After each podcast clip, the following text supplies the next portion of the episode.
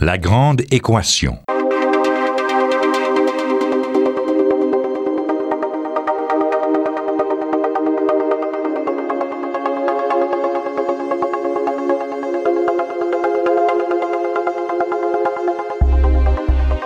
Ici Normand Mousseau. Bienvenue à La Grande Équation. Aujourd'hui, hymenoptère, diptère et culex pipien avec Jean-Pierre Bourassa.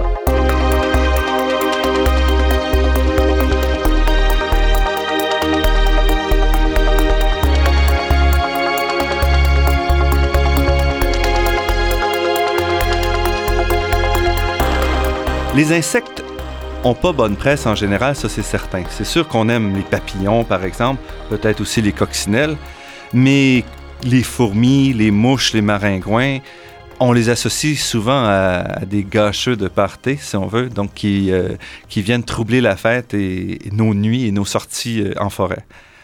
Pourtant, si on réussit à s'arracher à, notre répulsion euh, souvent épidermique face aux insectes, il est difficile de ne pas voir ces bestioles-là avec une certaine fascination pour leur capacité d'adaptation, leur survie, mais aussi leur rôle qui est absolument essentiel pour maintenir la vie sur notre planète. Mon invité de cette semaine, lui a pris le contrôle de ses émotions il y a déjà plusieurs décennies lorsqu'il a décidé de faire de l'étude des insectes sa profession. Jean-Pierre Bourassa est professeur émérite en entomologie à l'Université du Québec à Trois-Rivières et un des grands piliers dans ce domaine du savoir au Québec.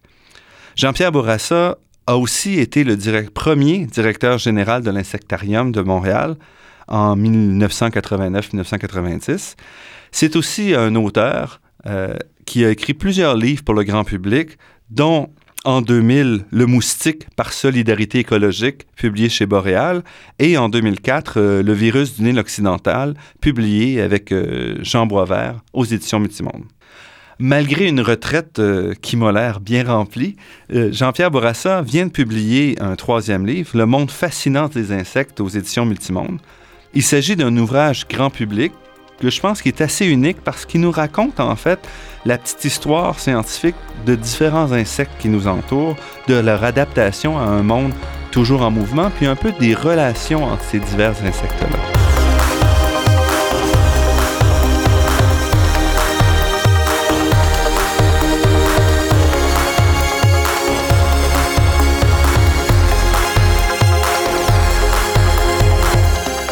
Jean-Pierre Bourassa, merci d'avoir accepté notre invitation. Ça me fait plaisir, M. Mousseau.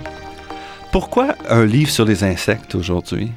Au cours d'une carrière euh, dans le domaine de la biologie, notamment euh, de la biologie des insectes, on fait des découvertes ou des observations qui parfois dépassent euh, ce qu'on s'attendait.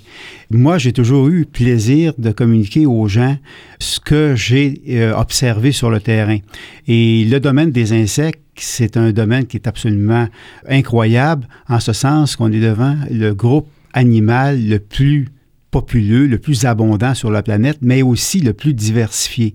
On retrouve près d'un million d'espèces d'insectes sur la planète et peut-être qu'il y en aurait 5 à 7 millions à découvrir encore, et pour vous montrer l'ampleur de la diversité de ce monde.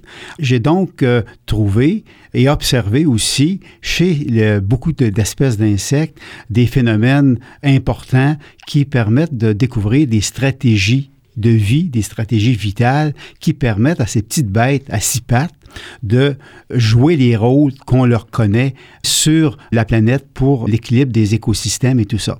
On a donc un rôle à jouer en tant que citoyen, surtout en fait comme scientifique, de diffuser au grand public ces informations de façon à voir les insectes d'une façon différente.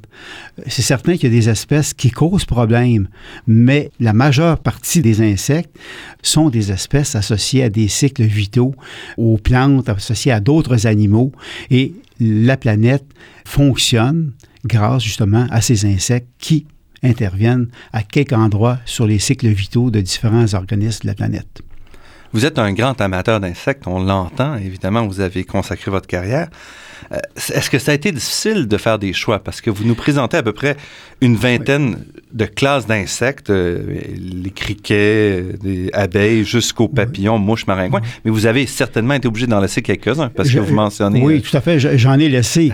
Mais j'ai voulu conserver des insectes que moi je qualifie de coup de cœur, des insectes qui révèlent des comportements qui sont uniques sur la planète. Comme par exemple, si vous me donnez un exemple. Oh, ben, si vous prenez simplement les. Euh, j'ai toujours fait des comparaisons avec euh, les humains. Je suis porté à le faire parce qu'on est aussi des animaux. Alors, on a donc, en fait, euh, au niveau des perce-oreilles, par exemple, j'ai parlé d'aidants naturels. C'est que les perce-oreilles nous dérangent, c'est certain. Il y en a partout dans les jardins et tout ça.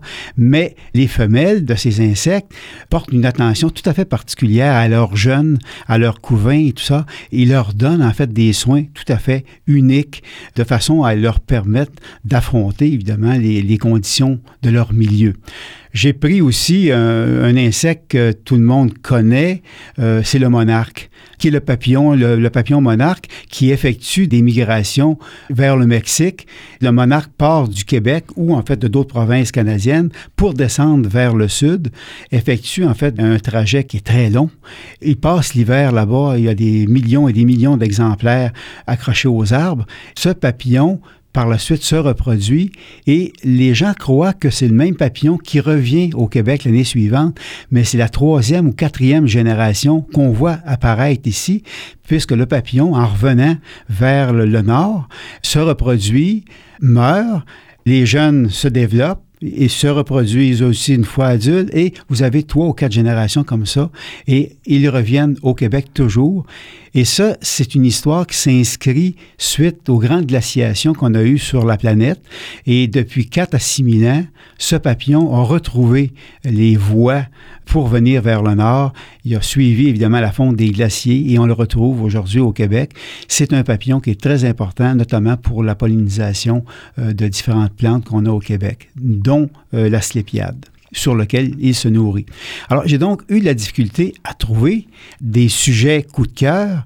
J'en avais beaucoup, mais j'ai voulu cependant retenir des groupes d'insectes et expliquer comment ils se sont développés sur la planète depuis 400 millions d'années. C'est un peuple, les insectes, qui existe sur Terre depuis plus de 400 millions d'années. Ils ont conquis euh, la planète, ils ont conquis les continents, et vous avez à ce moment-là des groupes qui ne volent pas aujourd'hui, mais qui sont encore là et qu'ils étaient là, en fait, au moment de la conquête des continents il y a 400 millions d'années. Et par la suite sont apparues les ailes chez les insectes. Les ailes ont permis à ces insectes d'aller plus loin dans la conquête des continents. Et les ailes, au départ, n'étaient pas flexibles, donc le déplacement était limité. Et est apparu, et, là je pense à des insectes comme les libellules, dont les ailes ne se replient pas sur elles-mêmes. Et par la suite sont apparus les criquets, les sauterelles, les menthes et ainsi de suite, avec des ailes qui ont une flexion, qui se replient sur elles-mêmes. Et là, le, déplacement de ces insectes devient très grand. La conquête des continents est maintenant assurée. Et là, vous allez avoir toute la diversité d'insectes qui vont apparaître jusqu'aux coléoptères, les hannetons et tout ça, les, euh, les, scarabées, vous avez les papillons qui vont apparaître, vous avez les fourmis et, vous avez les, les, abeilles, les guêpes. Et là, il y a eu une apparition aussi qui a permis à ces groupes de se développer davantage. Ce sont les plantes, les plantes à fleurs notamment. Et là, vous avez eu une symbiose, une collaboration très étroite entre ces insectes et ces plantes à fleurs les plantes à fleurs retirant des possibilités d'autopollinisation. Et puis, vous avez aussi des insectes qui se sont nourris sur ces plantes. J'ai donc euh, inséré ces, ces, insectes coup de cœur dans, le, dans, le, dans l'histoire même de ce grand groupe constitué par les insectes. Ils ont connu en passant les dinosaures. Ils sont toujours là. Les dinosaures sont disparus depuis quand même 60 millions d'années.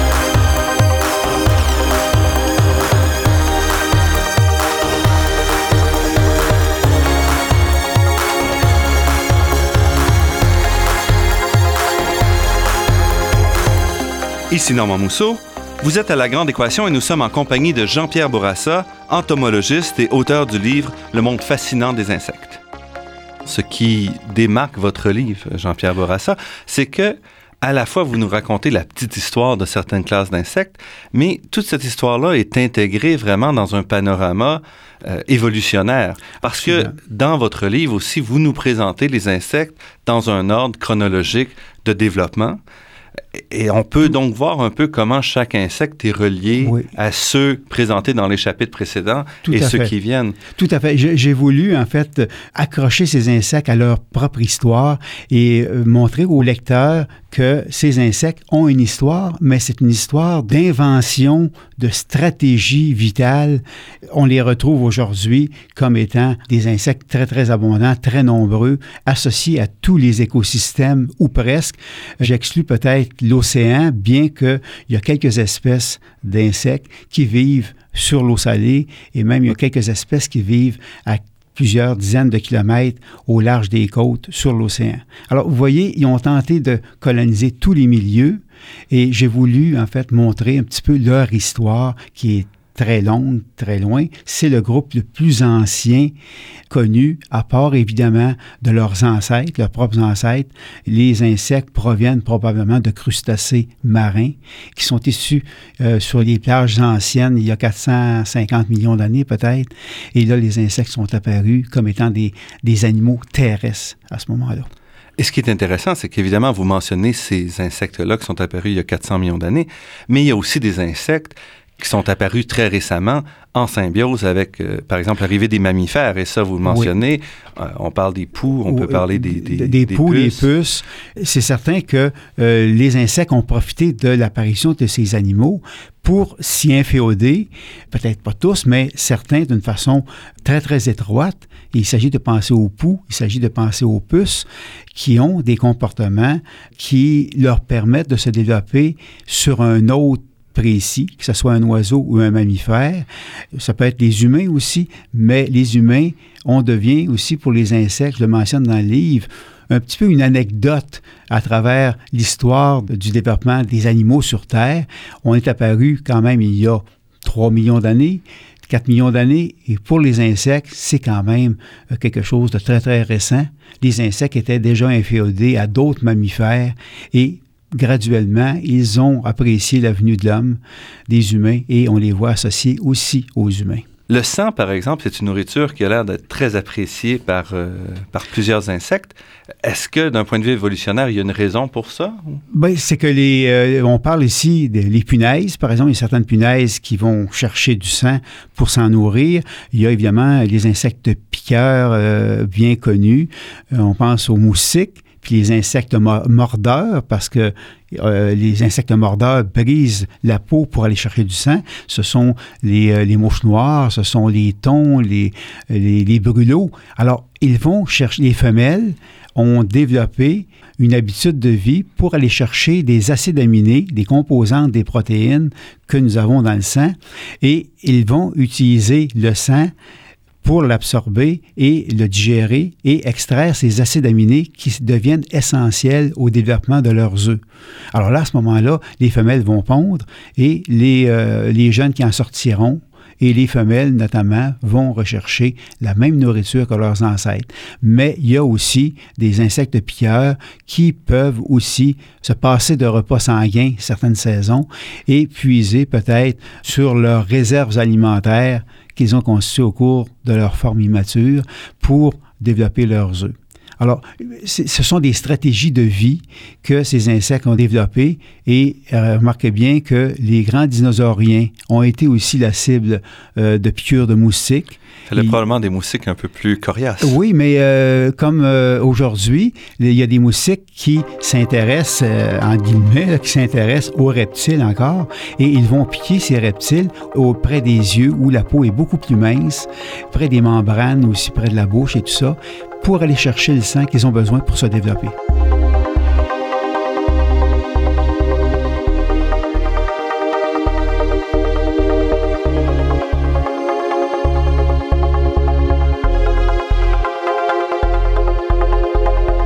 Ici Normand Mousseau. Vous êtes à La Grande Équation et nous sommes en compagnie de Jean-Pierre Bourassa, entomologiste et auteur du livre Le monde fascinant des insectes. Dans le cadre d'évolution, est-ce que vous pouvez nous parler de classes d'insectes qui auraient disparu? Est-ce qu'il y a eu dans cette évolution-là, avec les grands bouleversements aussi, des classes Oui. qu'on retrouve plus aujourd'hui? C'est certain que le classement des insectes, on parle de la classe, des familles, des espèces et tout ça, c'est une approche qui a été retenue par les scientifiques il y a peut-être euh, 150 ans. On a en fait reconnu des classes d'insectes et tout ça.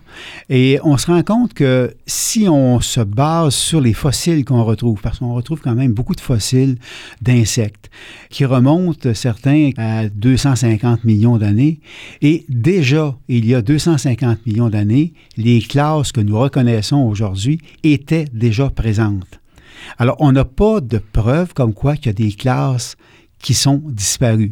Mais euh, remarquez bien que la notion de classe, c'est typiquement humain. C'est une reconnaissance qu'on fait pour regrouper les insectes. Mais il reste que, on se rend compte que l'augmentation du nombre d'espèces depuis 400 millions d'années a été inouïe, a été constante. Et euh, c'est certain qu'il y a des espèces qui sont disparues, il y a des familles qui sont disparues, mais au niveau des, des- de, de- de la classe des insectes, on parle de la classe des insectes, donc cette classe, on l'a nommée telle qu'elle. Encore une fois, c'est beaucoup plus les familles, mais encore là, il y a beaucoup de familles qu'on retrouve aujourd'hui qui étaient là, en fait, il y a 250, 300 millions d'années. Ce sont donc des animaux qui savent vraiment bien survivre.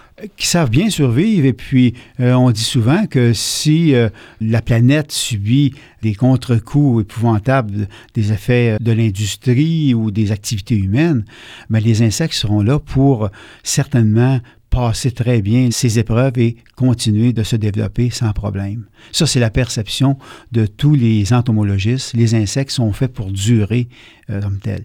Dans le volume en question, j'ai un chapitre avec lequel je me suis particulièrement amusé dans la rédaction.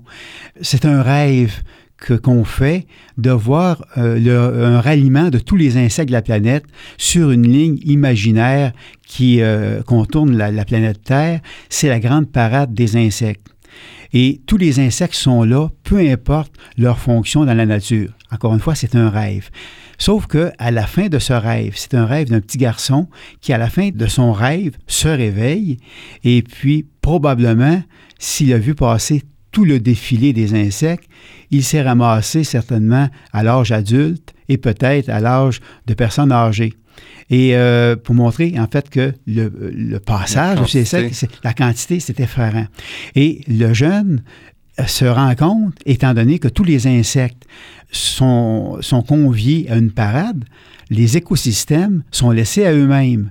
Et il se rend compte que tous les écosystèmes sont dans un état tout à fait désuet, un état où le recommencement doit être assuré comme c'était il y a peut-être 300 millions d'années pour eux, pour les plantes et tout ça.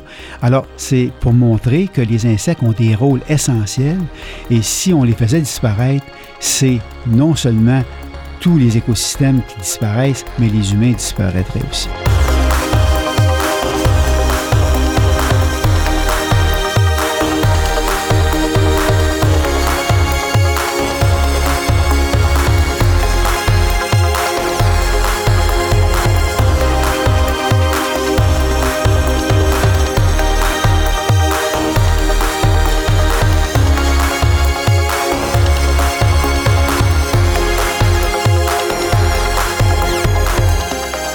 Ici Normand Mousseau.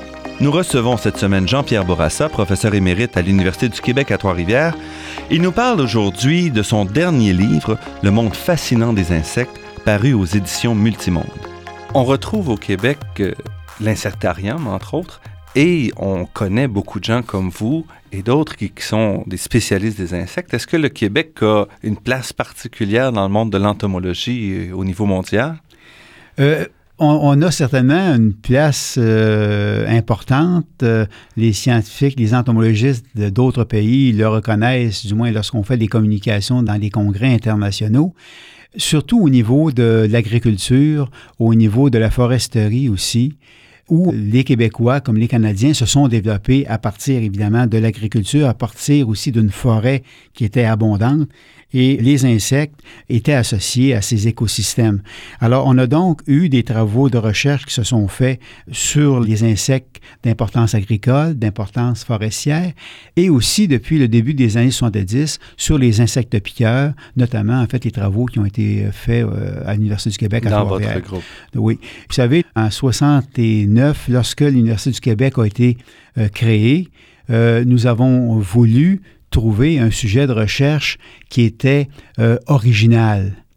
J'avais une formation en entomologie et j'ai donc mentionné à un de mes collègues, je me souviens lors d'un dîner à la cafétéria, je lui ai dit pourquoi qu'on ne se lance pas sur la question d'écologie et biologie des insectes piqueurs? Il n'y a personne au Québec qui s'en occupe.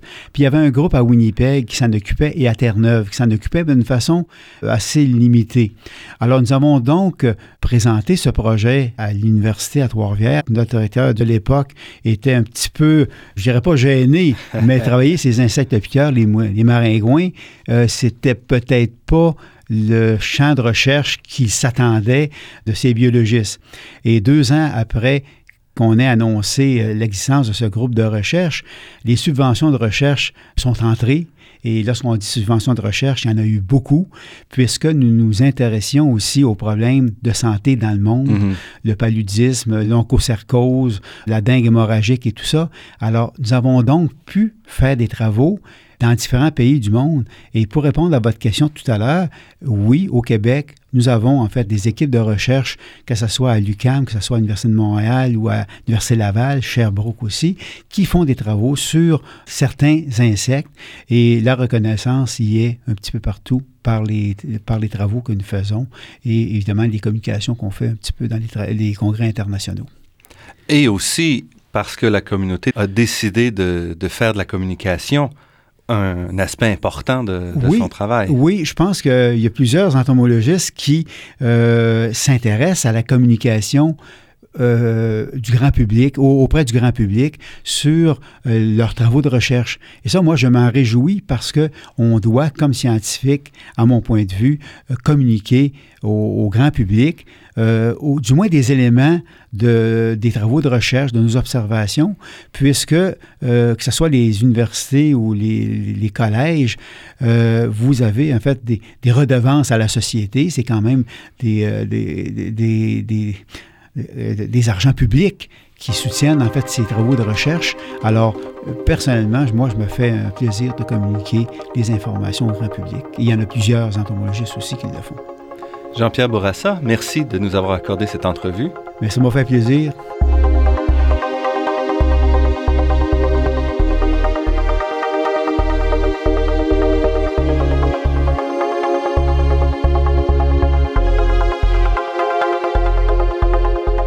Jean-Pierre Bourassa vient de publier Le monde fascinant des insectes aux éditions Multimonde.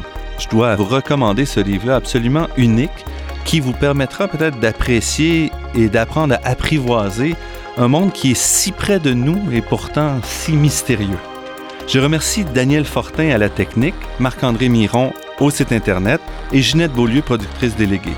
Je remercie également Athéna Énergie, fournisseur de gaz naturel et commanditaire officiel de la Grande Équation, pour son soutien à la promotion des sciences auprès du grand public. Cette émission est également rendue possible en partie grâce à la Fondation des chaires de recherche du Canada et de l'Université de Montréal.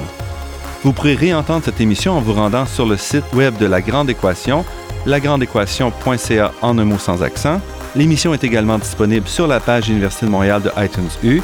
Ici Normand Mousseau, qui vous dit à la semaine prochaine. Et d'ici là, restez à l'écoute de Radio Ville-Marie pour découvrir votre monde sous toutes ses facettes.